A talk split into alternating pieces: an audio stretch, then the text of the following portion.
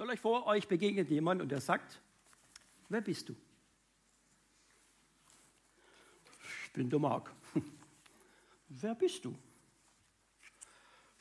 Aus Schwärzen? Was würdet ihr antworten, wenn ihr so Antworten, Fragen kriegt oder so Fragen kriegt? Wenn er weiter fragt, wer bist du? Ich bin der Marc, bin Gemeindediakon, verheiratet, vier Kinder.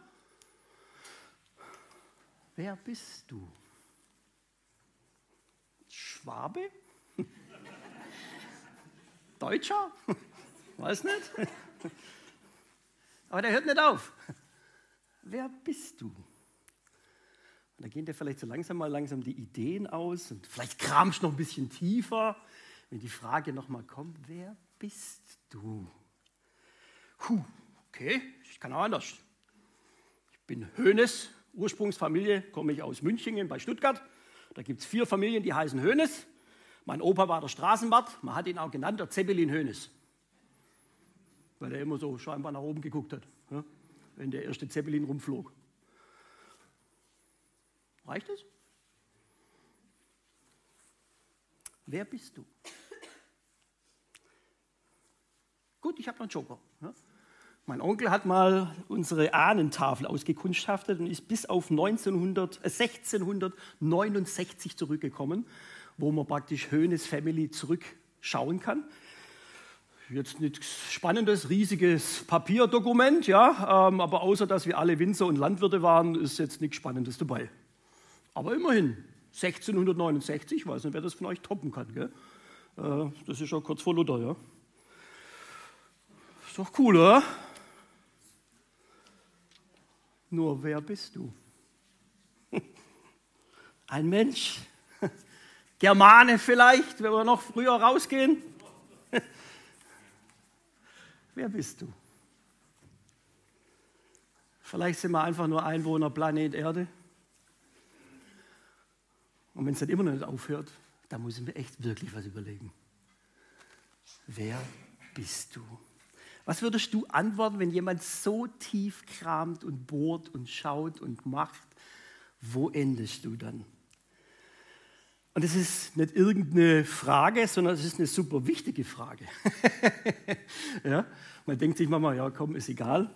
Vielleicht bei uns weniger. Durch unsere ganze Historie, geschichtliche Historie, Drittes Reich, kramt man bei uns nicht so gern in der Vergangenheit. Ja? Das wurde manchmal Pflicht und deswegen ist das für uns manchmal ein bisschen unangenehm. Andere Kulturen ticken da ganz anders. Wenn du da nicht wirklich einen Stammbaum weißt, sagen kannst, wo du herkommst, bist du eigentlich niemand bei sehr vielen Kulturen so. Ähm, manchmal vor allem gerade die einfachen, sage ich jetzt mal, äh, vielleicht Kulturen, die äh, im Urwald leben, für die ist das super wichtig, das Wichtigste von allem. Also das, was wir in der Bibel zum Beispiel, diese Chrono, äh, diese Geschlechtsregister, wo wir sagen, das ist für die das Beste aus der ganzen Bibel. Ja? Weil sie sehen, da gibt es Menschen, die sind wichtig, die haben Ahnen bis, bis sonst wohin. Wer bist du? Und wenn wir ganz ehrlich sind, es bewegt uns doch alle, vor allem dann, wenn wir es nicht wissen. Es gibt ja immer wieder Kinder, die, äh, ich sag mal, Findelkinder, die irgendwo abgestellt werden, sage jetzt mal, oder zur Adoption freigegeben werden. Und selbst wenn die die beste Familie haben, früher oder später wollen die wissen, wer ist meine Mama oder wer ist mein Papa. Es gibt so tolle Sendungen im Fernseher, ja, ich vermisse dich oder so, ja. Und er wird, keine Ahnung, überall geguckt. Und das lässt die Leute nicht los. Sie wollen wissen, wer bin ich? Wo komme ich irgendwo her? Und wenn sie dann jemanden finden, dann ist so ein bisschen okay. Klar, diese tieferen Fragen sind natürlich auch nicht beantwortet, aber man merkt, wie wichtig das ist, zu wissen, wo komme ich her, wer bin ich? Und dass man dann einfach auch weiß, da schließt sich so ein Kreis, okay, da komme ich her und dann weiß ich auch ein bisschen, wer ich bin und vielleicht, wenn ich dann auch mir mehr Gedanken mache, weiß ich vielleicht auch, wohin gehe ich. Also ganz kurz gesagt, es geht hier vor allem um meine Identität. Wer bin ich eigentlich hier auf dieser Welt und was mache ich hier und was soll das? Und man will auf diese Frage eine Antwort haben, wenn man, ich sage mal, ein bisschen mehr nachdenkt. Die Bibel ist da recht einfach. Und um es geht es ja bei uns hier in unserer Predigtreihe tiefer auch. Und heute die Frage ganz einfach aus, ein bisschen, wer bist du, aber auch, es gibt einen fürsorglichen Gott. Und dieser fürsorgliche Gott, der wird vor allem dadurch deutlich, dass wir die Frage, wer bist du, von der Bibel her ganz gut beantworten können, weil dort in der Bibel steht, dass Gott sagt, ich habe dich gemacht. Also bist ein Geschöpf Gottes. Wer bist du? Ein Geschöpf Gottes. Gott hat die Erde gemacht, er hat Himmel und Erde gemacht, er hat Licht und Dunkelheit getrennt, kommen wir nachher nochmal drauf, Wasser und Wolken, Pflanzen und Bäume, Sonne, Mond und Sterne, Fische, Vögel, Landtiere und dann am Schluss hat er den Mensch gemacht. Und da können wir mal in diese Bibelstelle auch reinschauen und sehen dann auch, wie das dann ausgesehen hat. Dann sagte Gott, jetzt wollen wir den Menschen machen. Ganz am Anfang in der Bibel. Unser Ebenbild, das uns ähnlich ist. Es soll über die ganze Erde verfügen, über die Tiere im Meer, am Himmel und auf der Erde. Und so schuf Gott den Menschen als sein Abbild ja als Gottes Ebenbild und er schuf sie als Mann und als Frau. Ebenbilder Gottes. Und ein Kapitel später, kommt da später nochmal kurz drauf, warum es das nochmal gibt, ja, da steht in 1. Mose 2, da nahm Gott der Herr etwas Staub von der Erde, formte daraus den Menschen und blies ihm den Lebensatem in die Nase. Und so wurde der Mensch ein lebendiges Wesen. Wenn ich die zwei Verse habe, ist klar, jetzt könnte ich sagen, das sind irgendwelche Mythen und irgendwelche Geschichtserzählungen und Schöpfungserzählungen von irgendwelchen Menschen, die halt nichts anderes zu tun hatten. Ja? Oder ich sage mir, das eine historische Tatsache ist, dann zeigt es mir, wo ich wirklich herkomme. Dann zeigt es mir, Gott hat mich gemacht. Er ist mein Anfang und er wird sicherlich auch mein Ende sein. Wenn man eine Beerdigung hält, dann sagt man auch die Verse, von Erde bist du genommen, zu Erde sollst du werden.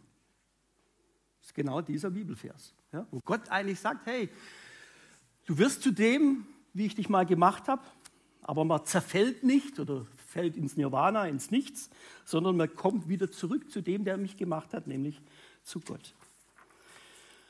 Warum hat Gott mich eigentlich gemacht? War dem langweilig? Warum hängen wir Bilder auf? Überlegt euch mal. Warum hängen wir Bilder auf? Daheim. Von Menschen. Entweder wertschätzen wir sie, so als Stars, so ein Fußballer ja, oder weiß ich was, cooler Sänger, vielleicht in meinem Alter weniger, aber so in der Jugend vielleicht, ich weiß nicht, was ihr im Zimmer hängen habt, ja? Nein, nix. ähm, oder warum hängt man noch Bilder auf? Hochzeitsbilder, Bilder von den Kindern, Enkelkindern, ja, wenn man sie einfach wertschätzt, wenn man sie lieb hat, wenn man sie vor Augen haben will. Und so ähnlich muss man sich schon auch bei Gott vorstellen, dass er sich gesagt hat, ich will was machen, ja, um auch ein bisschen, dass meine Ehre dadurch deutlich wird. Wir sind zur Ehre Gottes gemacht. Jetzt können wir in Jesaja lesen. So viel bist du mir wert. Also sagt Gott über Israel, aber man kann es auch sehr gut auf uns persönlich auch übertragen.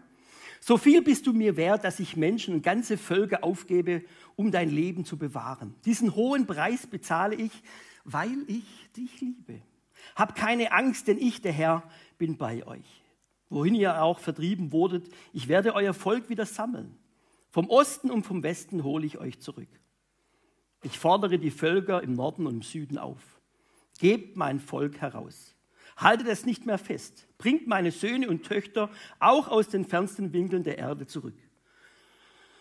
Denn sie alle gehören zu dem Volk, das meinen Namen trägt. Und jetzt kommt das Wichtige. Ich habe sie zu meiner Ehre geschaffen. Ja, ich habe sie gemacht. Ihm zur Ehre sind wir geschaffen worden.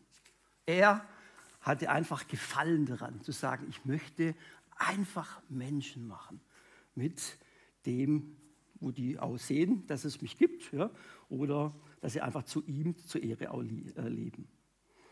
Ein drittes noch, was auch noch deutlich wird bei diesem fürsorglichen Gott, ist natürlich, dass er auch sagt, hey, ich liebe dich. Haben wir gerade schon gehört in dem Text. Gott sagt, ich liebe dich.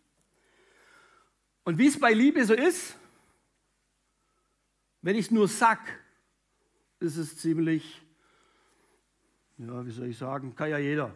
Ja, also kennen wir ja manchmal von irgendwelchen Sendungen, ich liebe dich, aber eigentlich steckt gar nichts dahinter. Ja, also bei den Jugendlichen weiß ich auch, ja, wie oft da ich liebe dich geschrieben wird. Ja, also, und dann trifft man sich und dann, ah, doch nicht. Ja. Äh, also das ist dann irgendwie echt schwierig.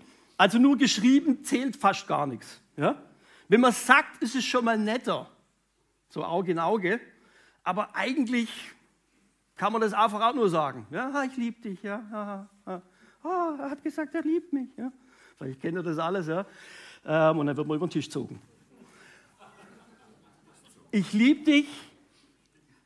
Ist vielleicht dann nochmal anders, wenn man dann tatsächlich gedrückt wird. Wobei das eben auch noch eine Falle sein kann. Ja. Spannend ist, wenn jemand sagt, ich liebe dich und demjenigen dann wirklich auch was Gutes tut. Dauerhaft.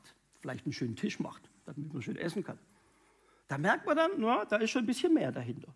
Noch interessanter ist, wenn man sagt, ich liebe dich und sagt, ich will mit dir mein Leben teilen. Dauerhaft, immer wieder. Noch cooler, wenn man es jetzt in Bezug auf Beziehungen hat, wenn derjenige sagt, ich liebe dich so, dass ich erstmal gar nichts von dir will, sondern ich will dich nur heiraten. Und dann kommen andere schöne Sachen. Ja? Das ist eigentlich Liebe. Und richtige Liebe ist, wenn man dann auch treu ist, bis dass der Tod euch scheidet. Das heißt, Liebe muss zur Tat werden. Ein Lippenbekenntnis, ein nettes um, äh, bisschen Armdrücken oder sowas, ist Schall und Rauch. Liebe muss sich irgendwie beweisen. Und genau das will ich euch jetzt schön vor Augen führen, wie sehr Gott euch liebt. Anhand von diesem Schöpfungsbericht, wo man sehr schön sehen kann, wie viel Mühe, wie viel Liebe sich Gott eigentlich macht für uns Menschen und ich würde mir wünschen, ihr geht heute raus mit so einem Herz, wo ihr denkt, boah, bin ich geliebt von Gott. Boah, das wünsche ich mir. Ich möchte am Anfang, vielleicht, wenn wir auch ein bisschen theologisch, ein bisschen auch arbeiten wollen, es gibt ja immer, vor allem hier Schule, gibt es immer wieder mal dieses Mysterium Schöpfung. Und manche sagen ja gerne auch, es sind zwei Schöpfungsberichte und weil der eine dem anderen widerspricht, kann man dem ganzen Ding gar nicht glauben. Und dann ist das Ding ganz ein bisschen vom Tisch. Und weil das so ein bisschen die Grundlage ist äh, für meinen ganzen Text, den ich heute habe, habe ich mir gedacht, ich will da zumindest wenigstens ein paar Sätze verlieren, warum das eben nicht so ist. In dem sogenannten Schöpfungs-, ersten Schöpfungsbericht sieht eigentlich der Ablauf so aus. Viele kennen ihn. Ja? Am Anfang war ja, die Erde wüst und leer und dann geht es so los. Und dann gibt es die verschiedenen Tagesaufzählungen, das will ich jetzt nicht alles machen. Aber es wird deutlich, im ersten Tag wird Himmel und Erde gemacht, Licht und Dunkelheit. Zweite werden Wasser und Wolken oder Atmosphäre gemacht, je nachdem, da werden Wasser getrennt. Dritte werden Pflanzen und Bäume gemacht, viertens Sonne, Mond und Sterne, fünftens Fische und Vögel gemacht und am sechsten Tag Landtiere und der Mensch und am siebten ruht dann Gott. Okay. Und manche sagen ja auch, naja, wer weiß, wie viele Redakteure darüber sind. Vielleicht war das ja alles Schnickschnack und stimmt alles gar nicht. Ja, hat man wahrscheinlich irgendwie damals, als man in Babylon war, Langeweile gehabt. Man hat sich halt irgendwas aufgeschrieben, dass man eine Identität hat. Ja? Okay, vielleicht merkt ihr was, was an diesem Ablauf ziemlich komisch ist. Wer weiß es? Eins und vier sind komisch. Weil Gott schafft erst das Licht und später Sonne, Mond und Sterne. So, wenn ich jetzt eins und eins zusammenzählen kann, dann würde ich sagen, Fehler. Ja? Und das ist ein interessanter Hinweis. So blöd kann kein Mensch sein, dass man das einfach so schreibt.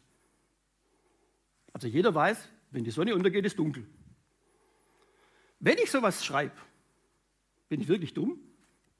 Oder ich weiß, es gibt etwas über mir, das mir gesagt hat, ich soll es so aufschreiben. Und wenn das über mir ein bisschen schlauer ist wie ich, schreibe ich so auf, weil sonst habe ich ein Problem. Also dieser markante Fehler ist eigentlich, wenn man es genau will, ein deutliches Zeichen dafür, dass es stimmen muss. Also zumindest, dass man so aufgeschrieben hat. Warum Licht vor Sonne, Mond und Sterne kommt, ist eine spannende Frage. Aber ich sage es mal so oder vereinfacht, es wird auch im Himmel keine Sonne und keinen Mond mehr geben, weil Gott das Licht ist. Und es gibt noch viele andere schöne Stellen, wo man das äh, belegen könnte. Ja? Ähm, aber nur mal als einer Hinweis. Also dieser Schöpfungsbericht am Anfang, der ist schon mal, äh, sag mal interessant, dass man den wirklich auch wahrnehmen kann. Und dann kommt dieser scheinbare zweite Schöpfungsbericht aus dem Kapitel 2. Dort ist es aber so, dass es da gar nicht um die Schöpfung mehr geht. Ich zeige euch mal den Anfang von diesem Vers. Je nachdem, nach Übersetzung, wie ihr das auch habt, ist das ganz verschieden. So ging es weiter, nachdem Gott der Herr Himmel und Erde geschaffen hatte. Damals wuchsen noch keine Gräser und Sträucher, denn Gott hatte es noch nicht regnen lassen. Außerdem war niemand da, der den Boden bebauen konnte. Nur aus der Tiefe der Erde stieg Wasser auf und tränkte den Boden.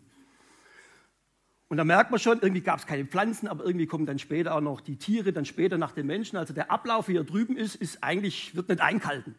Und dann sagt man eben, es sind Unterschiede, also ist es Quatsch. Wenn es zwei Berichte wären, zwei Schöpfungsberichte. Ist es aber nicht sondern was in der Bibel sehr oft gemacht wird, man nimmt einen großen Ausschnitt und hält dann mit der Lupe auf etwas Bestimmtes. Gibt es ganz oft. Erstmal Geschlechtsregister Abraham und dann kommt Abraham. Ja? Äh, Riesending David, Geschlechtsregister, dann kommt David. Und genauso ist es da auch. Es wird etwas herausgegriffen, nämlich die Erschaffung des Menschen. Und dieser Anfang, so geht es weiter, ist quasi so die Überleitung. Also jetzt mal, jetzt wissen wir, Himmel und Erde sind geschaffen worden. Und jetzt gucken wir noch mal ganz genau drauf, wie ist denn der Mensch eigentlich geschaffen worden?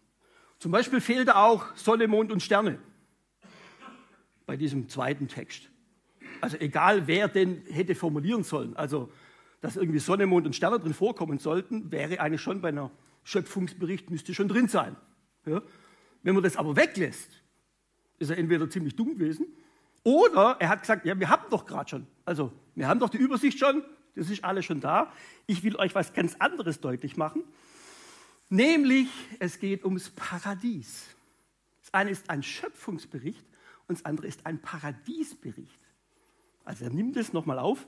Und richtig spannend ist, und das werdet ihr jetzt auch merken, immer mehr, dass eigentlich in diesem zweiten Bericht kein einziges Mal Schöpfen oder ich mache das oder er hat es gemacht irgendwie vorkommt, sondern immer nur Verben, die danach kommen. Aufwachsen hatten wir hier schon. Ähm, noch nicht regnen lassen, damals wuchsen noch keine. Ja? Also alles Dinge, die noch im Werden sind. Und das werdet ihr jetzt gleich noch merken. Also jetzt nur mal so am Rand, ganz kurz, dass ihr das vor Augen habt, dass es eben nicht zwei Schöpfungsberichte gibt, sondern dass es eben sich hier um zwei verschiedene Dinge handelt wo es eben einen Fokus drauf gibt. Und das ist so als Grundlage schon mal sehr, sehr wichtig. Okay, leg mal los. Gott liebt dich. Woran merke ich das? Hatten wir eine schon. Ja, Gott liebt dich und er schenkt dir dein Leben. Ja, natürlich, Mama und Papa waren da auch mit dabei, ja, aber so grundsätzlich den Atem ja, hat Gott uns gegeben. Das können wir eben in diesem Vers lesen, 1. Mose 2, Vers 7. Da nahm Gott der Herr etwas Staub von der Erde, formte daraus den Menschen und blies ihm den Lebensatem in die Nase. Und so wurde der Mensch ein lebendiges Wesen. Das ist die Detaillierung. Im anderen steht nur drunter, er schuf äh, äh, praktisch ähm, Mann und Frau ja, nach seinem Ebenbild. Und das ist jetzt die Detaillierung. Jetzt kommt die Lupe ja, und sagt, ey, guck mal, genau so sah das aus. Ja. Und ich sage jetzt mal auch, wie, wie intensiv das ist. Lehm, gut, da kann man sich jetzt drüber streiten, aber definitiv wird mir auch wieder zu Staub, zu Lehm, zu Erde. Aber er bläst uns den Odem ein, den Atem. Ja, ich sag mal die erste Mund-zu-Mund-Beatmung. Ja, und dann, ja, ähm, und dann hast du gelebt. Und es ist ja spannend, diesen Atem, den Gott uns gibt, können wir ja nicht abschalten. Ja, kein Mensch kann die Luft anhalten, bis er tot umfällt. Ja, irgendwann mal macht es oder wird bewusstlos, dann kommt das andere äh, Nervensystem und sagt, nee, nee, du musst jetzt wieder schön weiteratmen. Ja? Also tatsächlich, ja, außer Gott nimmt einem wieder diesen Atem. Gott liebt dich, er schenkt dir, er ist der Ursprung deines Lebens. Das nächste, was man in diesem Vers jetzt sieht, Gott schenkt dir auch eine Heimat. Oder dem Menschen, können Sie mal auf euch auch übertragen. Und wenn man da jetzt eben in diesen Vers, also ich gehe jetzt diesem äh, Paradiestext quasi entlang und da könnt ihr das dann immer mitlesen. 1. Mose 2, Vers 8, dort steht, und jetzt guckt mal wieder auf die Verben. Ja? Ja? Dann legte Gott, also er schuf nicht Bäume, sondern er legte und pflanzte Gott der Herr einen Garten. Ja? Also Pflanzen, die er vorher geschaffen hat, die legt, er legt jetzt einen Garten an, extra. Ja? Also das ist immer eine zweite, eine zweite Stufe. In der Landschaft Eden und brachte den Menschen, die er geformt hatte, dorthin. Viele prachtvolle Bäume ließ er im Garten wachsen, die es vorher schon gab, ja, oder hat dann Samen gestreut. Ihre Früchte sahen köstlich aus und schmeckten gut. In der Mitte des Gartens standen zwei Bäume. Der Baum, dessen Frucht Leben schenkt. Und der Baum, der Gut und Böse erkennen lässt. Ein Fluss entsprang in Eden und bewässerte den Garten. Da ist jemand, der liebt dich und der hat da nicht nur einen schönen Tisch gemacht, ja, sondern der hat gesagt, ich mache dir einen wunderschönen Garten. Der muss richtig schön. Ich lege dir den schon mal an. Ja? Hier, wunderbar. Ich habe mal so ein paar nette Beispiele. Vielleicht sah es so aus. Ja? Einfach hier wunderbar kreativ wenn man ja einzelne Pflanzen anschaut, wenn man die so fotografiert, hier Sami oder so, ja, irgendwo, wenn man den so richtig fotografiert, was da für Liebe dahinter steckt, ja, bis heute. Ja, das sind ja, und ich glaube sogar, dass damals im Paradies noch ganz andere Pflanzen gab und auch Tiere, ja, die wir uns halt gar nicht mehr vorstellen können. Ja. Bei uns sterben ja immer mehr Ra äh, äh, äh, Tierrassen auch aus, ja, auch Pflanzen. Ja, und was muss es da am Anfang alles gegeben haben? Ja, also verrückt, wie Gott das wunderschön gemacht hat. Vielleicht auch noch ein bisschen Wasser dazu Ah, je nachdem, wie ihr euch da wohlfühlt, ja, und ah, wie viel Liebe steckt da drin, dass Gott dir da auch eine Heimat dann gibt. Gott schaut nach dir. Das nächste, was Gott dann macht, alles so ganz knapp in diesen Versen drin, aber schön zu sehen, Gott, dieser fürsorgliche Gott, der dich liebt, der schenkt dir dann auch Verantwortung oder gibt den Menschen. Steht in 1. Mose 2, Vers 15. Und Gott der Herr brachte den Menschen in den Garten Eden. Ja, guck mal, habe ich schon gemacht für dich. ja, bringt, bracht ihn, und gab ihm die Aufgabe, den Garten zu bearbeiten und zu bewahren. Er sagt: Guck mal, wunderschön gemacht. Und jetzt darfst du das weitermachen. Ja? Und für uns Erwachsene ist das manchmal immer so: Na super, ja. ich mir das gesagt, hätte ich mir was kleineren Garten machen können. Ja? Belegt euch mal, wie ihr das mit Kindern macht. Wenn du sagst, du machst was Wunderschönes, sagst du, jetzt darfst du diesen, ich weiß gar, diesen, diesen Gemüsegarten, darfst du jetzt gießen. Die sagen nicht, ja, oh cool, ich das. Ja? Und dann wird er gegossen und dann wird geerntet und dann werden da über eine Mohrrübe, ja, oder ein kleines Radieschen wird ein riesen Terz gemacht. Ja, das muss man theatralisch dann schneiden und essen und Salz und keine Ahnung was, ja, weil das so wunderbar toll ist, dass ich involviert worden bin. Hochpädagogisch. Fast jede Schule hat irgendwie einen Garten, ja, also Grundschule. Und warum geht es verloren? Und wir Menschen, wenn wir ganz ehrlich sind, jeder, der mal seine Arbeit verloren hat, und vielleicht jahrelang arbeitslos war, der weiß, wie wichtig es ist, dass man Verantwortung hat, dass man eine Arbeit hat. Dass sie uns mal schwerfüllt, dass sie uns mal auf den Keks geht, dass sie uns mal nervt, dass sie uns mal die letzten Nerven kostet. Das ist eine Frage, eine andere Frage. Das ist nämlich eher eine Frage des Sündenfalls, der nächste Woche kommt. Ja. Aber im Paradies gab es keine Nerven. Da war das so recht kindlich. Wow, cool! ja, Adam und Eva, yes! Oder in dem Fall ist mal Adam. Ja, wow, ich darf diesen super Garten, den Gott gemacht hat, darf ich jetzt bebauen und bewahren und danach gucken. Was für ein Vorrecht. Danke Gott. Und dann geht es weiter. Jetzt kommen diese mysterischen Bäume. Ja? In der Mitte des Garten also er schenkt uns nämlich durch diese zwei Bäume, schenkt er uns nämlich den freien Willen. Wir lesen in dem Text, 1. Mose 2, Vers 9, in der Mitte des Gartens standen zwei Bäume. Der Baum, dessen Frucht Leben schenkt und der Baum, der Gut und Böse erkennen lässt. Und dann schärfte er ihnen ein. Von allen Bäumen im Garten darfst du essen. Oder ihm ein. Nur nicht von dem Baum, der dich gut und böse erkennen lässt. Sobald du davon isst, musst du sterben. Oh, das ist jetzt so ein bisschen die Idylle etwas getrügt. ja? Also es gibt da einen Baum und es gibt noch einen zweiten Baum. Ja? Und äh, sagt, da dürft alle essen, nur von diesem einen Baum, der dich gut und böse erkennen lässt, von dem darfst du nicht essen. Also von dem anderen darfst du auch essen. Ja? Aber nur von dem einen darfst du nicht essen. Also es gab keine Regeln im Paradies, nur eine. Der eine Baum nicht. Mehr nicht. Ja, wäre cool, wenn die Welt so funktionieren wird. Einfach nur eine Regel, nicht essen von diesem Baum.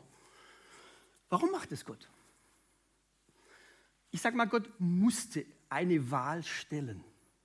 Er musste sagen, guck mal, hier gibt es was, wo du dich auch gegen mich entscheiden kannst. Weil was wäre es sonst?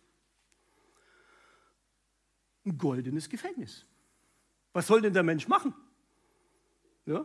Wenn er keine Wahl hat zu gehen, dann ist er mehr oder weniger gefangen.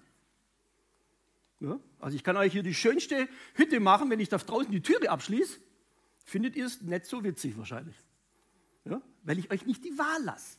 Wenn ich aber sage, hey, ich habe euch einen schönen Tisch gemacht, ich habe sonstige Dinge, wollt ihr denn bei mir bleiben, wollen wir dann nachher ein schönes Essen miteinander haben? Und ihr sagt, ja, will ich, dann weiß ich, alle, die da bleiben, sind meine Freunde. Und alle, die sagen, ja, die gehen. Aber alle, die da sind, sind freiwillig. Und genau das wollte Gott damit deutlich machen. Du hast einen freien Willen. Und deswegen muss ich dir eine Alternative geben. Sonst ist es nicht der freie Wille, sonst ist es eine verkappte Diktatur. Ja. So eine schöne, aber es ist eine. Okay, weiter. Und dann gibt Gott uns auch noch Teil an seiner Schöpfung. Also nicht nur Verantwortung, ich habe es mal so genannt, er schenkt uns Teilhabe. In 1. Mose 2, 18 bis 20 steht, Es ist nicht gut, dass der Mensch allein ist. Ich will ihm jemand zur Seite stellen, der zu ihm passt. Und er brachte, wieder Verb, denkt da nochmal, das erste Mal war klar, die Tiere sind da. Ja, das wäre jetzt ein bisschen komisch, wenn jetzt die Tiere erst kommen würden, obwohl sie bei dem Schöpfungsbericht ja vor schon auftauchten. Aber jetzt hier, er brachte alle Landtiere und Vögel, die, das habe ich jetzt in Klammer geschrieben, die er vorher aus dem Erdboden gemacht hat. Und die bringt er jetzt. Er bringt die Tiere jetzt zu ihm. Äh, um zu sehen, wie er sie nennen würde. Genauso sollten sie dann heißen. Und der, der Mensch betrachtete die Tiere und benannte sie. Also ich stelle mir das, ich stelle mir das immer ganz praktisch vor. Ja? Irgendwie, du bist jetzt Gott. ja. Und jetzt mache ich irgendwie coole Tiere. Ja? Also hier ist die vielleicht bekannteren, ja. Machst jetzt irgendwelche Tiere und ich finde es ja schon cool, wie die Tiere alle aussehen. Ich habe noch cooler wie jetzt äh, wie die Pflanzen, weil die haben ja noch einen eigenen Kopf und, und, und irgendwie bewegen sich alle ganz anders, haben alle Persönlichkeiten, andere Fähigkeiten. Ja? Und jetzt hast du solche Tiere gemacht. Also ich wäre hundstolz drauf. Also Gott bestimmt auch. Und jetzt, das Coolste ist doch einfach zu sagen, so und jetzt, hm, ich finde, der oben sieht aus wie ein Affe. Hm, ja? Gebe ich ihm doch den Namen Affe. Ja? Würde ich jetzt machen. Und was sagt Gott? Ach du, guck mal, lauter coole Tiere gemacht. Wie würdest du den da oben nennen? Oder stellt ihn ja hin. Ja? Und der Adam sagt dann, hm, gute Frage, ich habe zwar nichts davon gemacht, ja, aber ich darf teilhaben. Und ich würde sagen, Affe. Ja?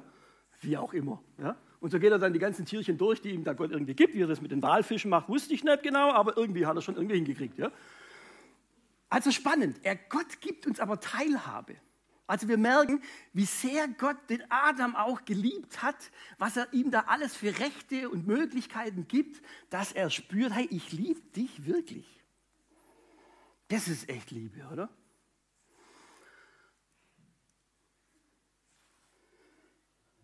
Und noch ein weiteres. Man könnte jetzt denken, okay, passt doch. Und dann steht aber in der Bibel drin, in 1. Mose 2, Vers 20, dass irgendwas trotzdem gefehlt hat dem lieben Adam. Er hat zwar einen coolen Gott, er hatte coole Viecher und einen tollen Garten mit vielen Pflanzen, aber irgendwie hat ihm noch was gefehlt. Eine echte Gemeinschaft, eine tiefe, innige Gemeinschaft auch. Gemeinschaft mit Gott hat er ja. Und deswegen steht dann in der Bibel, für sich selbst aber fand er niemanden, also Adam, der zu ihm passte und dem, der ihm eine Hilfe sein könnte. Da ließ Gott der Herr einen tiefen Schlaf über ihn kommen, entnahm ihm eine Rippe und verschloss die Stelle wieder mit Fleisch. Aus der Rippe formte er eine Frau und brachte sie zu dem Menschen. Und da rief dieser, endlich gibt es jemand wie mich. Und sie wurden aus einem Teil von mir gemacht. Wir gehören zusammen.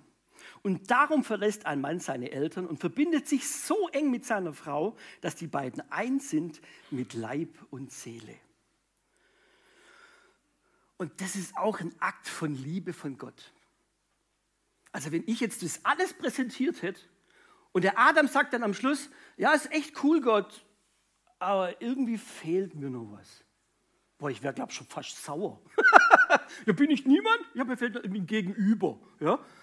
Und er sagt, ich bin niemand, Gott. Oder, also, hallo? Ja? Nee, Gott ist anders. Er sagt, ja, ah, das verstehe ich. Ja, ich bin jetzt Gott, ich bin jetzt halt kein Mensch, ich bin jetzt kein Geschöpf, ich bin ewig, ja, andere Kategorie. Du brauchst jemanden deiner Spezies, sag jetzt mal. Ja? Und dann kommt es, dass er, ihr, dass er ihm die Eva gibt. Er ist nicht eifersüchtig, sondern gibt ihm auch das, was er einfach auch braucht. Und das im Fall von Frau tiefe Gemeinschaft, tiefe innige Gemeinschaft, wo sie miteinander auch haben. Gibt es natürlich auch, jetzt sage ich jetzt mal, ohne Frau, dass man sagt, man hat einfach äh, Menschen um sich herum, ist dann wieder andere Dimension von Gemeinschaft. Aber hier ist schon die, eine, die tiefste Gemeinschaft, wie es unter Menschen einfach möglich ist. Das ist einfach die Ehe, auch die sexuelle Verschmelzung, sage ich jetzt mal, wo da mit reinspielt, bis hin, dass dadurch sogar Kinder entstehen. Also, was für eine geniale Idee von Gott, da so eine tiefe, innige Gemeinschaft auch zu schenken. Eigentlich ist es so eng, ähnlich wie es wahrscheinlich Gott in seiner Dreieinigkeit kennt. Jetzt nicht ohne Sexualität oder sowas, ja, äh, aber eine tiefe, innige Gemeinschaft, wo man manchmal die Sachen gar nicht mehr richtig auseinanderkriegt. Ja? Und so ist eigentlich Ehe. Ganz enge, tiefe, innige Gemeinschaft. Im Paradies, ich weiß, Mama ist anders bei uns, ja, aber hat auch was mit dem Sündenfall zu tun. Aber gedacht war es ganz anders. Und dann darüber hinaus noch. Und dann schenkt Gott, oder ist eigentlich fast ein Lebensgefühl, müsste man fast sagen. Und dann schenkt Gott eigentlich diese Freiheit. Und diese Freiheit wird deut deutlich durch diesen einen kleinen Satz, der am Schluss von diesem Paradiesbericht steht. Dort steht nämlich, der Mann und die Frau waren nackt und sie schämten sich aber nicht. Das heißt, sie hatten keine Scham, auch keine falsche Scham. Und jetzt bitte nicht verwechseln auch mit schamlos, da geht wieder in eine andere Richtung, ja? sondern Schämen hat auch was damit zu tun, dass ich irgendwie fühle, da ist was zwischen uns. Ja, ich habe was falsch gemacht und deswegen, ah, und dann mm, ja, ist mir das peinlich und drückt mich dann irgendwie weg. Und das Gefühl hatten die nicht. Wir hatten vorher schon mal gehabt mit Kindern. Ja? Kleine Kinder interessiert es auch nicht, ob die nackig sind oder nicht. Ja, es fängt erst dann aus so drei, vier, fünf manchmal, ja. Aber so die ganz Kleinen, die rennen, selbst wenn der größte Besuch da ist, la, la, la, la, ja, rennen die da rum und du denkst, ja, genau, ja. Ähm, und das ist dieses, ich sage jetzt mal, das, das Einfache, wo man sich einfach auch keiner Schuld oder sonst irgendwas bewusst ist. Sie waren unschuldig, sie waren frei und konnten deswegen auch, ich sage jetzt mal, sich so bewegen. Der David, wird ja über das Thema Scham predigen. Nächstes Mal kommt Gier, dann kommt Scham. Ich sage euch, das wird ein ganz, ganz spannendes Thema. Warum und wieso werdet ihr dann äh, am Sonntag in einer Woche, also zwei Wochen dann hören. Ähm, und jetzt nicht vergleichen mit, ah, ja, wenn Adam und Eva super waren, dann kann ich ja jetzt auch nackig rumrennen. Ja, das ist eben nicht damit gemeint. Ja. Also Scham in Form von Nacktheit ist wieder was anderes, aber das ist eben ein bisschen komplexer. Darüber wird der Predigt, äh, David eben eine ganze Predigt drüber halten. Aber spannend, nur dieser Gedanke, frei, ohne Schranken, ohne irgendwas. Ja. Es gab nur ein, dieses eine Gebot, den Baum nicht essen, ansonsten alles free. Ja. Und so haben sie dann wirklich ihre Freiheit auch genossen. Und dann kommt noch der Oberstempel, da gehe ich jetzt vielleicht nochmal zurück zu dem Schöpfungsbericht, weil da steht noch eine Beschreibung der Note drin. Ja. Ganz am Schluss steht nämlich dann auch drin, oben rechts habe ich hingeschrieben, und Gott sah an alles, was er gemacht hatte, und sieh, es war sehr gut. Also bis zu dem Punkt, ja, war alles genial. Da gab es keine Fehler, da gab es keine Sünde, da gab es keinen Unfall, da gab es keine äh, irgendwas, weiß ich was. Das war alles richtig super genial. Note 1. Arbeit, Sexualität, alles gehört dazu, war super genial gedacht. Alles perfekt, Note 1a. 1, ja, im Amerikanischen würde man sagen A, ja, im, Engl äh, im Schweizerischen würde man sagen 6. Ja, ähm, und das wünsche ich mir eigentlich für heute, dass ihr merkt, boah, dieser fürsorgliche Gott, was der alles macht, der, der liebt mich über alles. Ja? Er gibt mir den Atem, er gibt mir eine Heimat, er gibt mir Verantwortung, er gibt mir einen freien Willen, er gibt mir Teilhabe, er gibt mir innige Gemeinschaft, er gibt mir Freiheit. Und er macht für mich einen wunder, wunderschönen Tisch. Was es mit dem auf sich hat, das werde ich euch nach dem nächsten Lied dann sagen. Amen.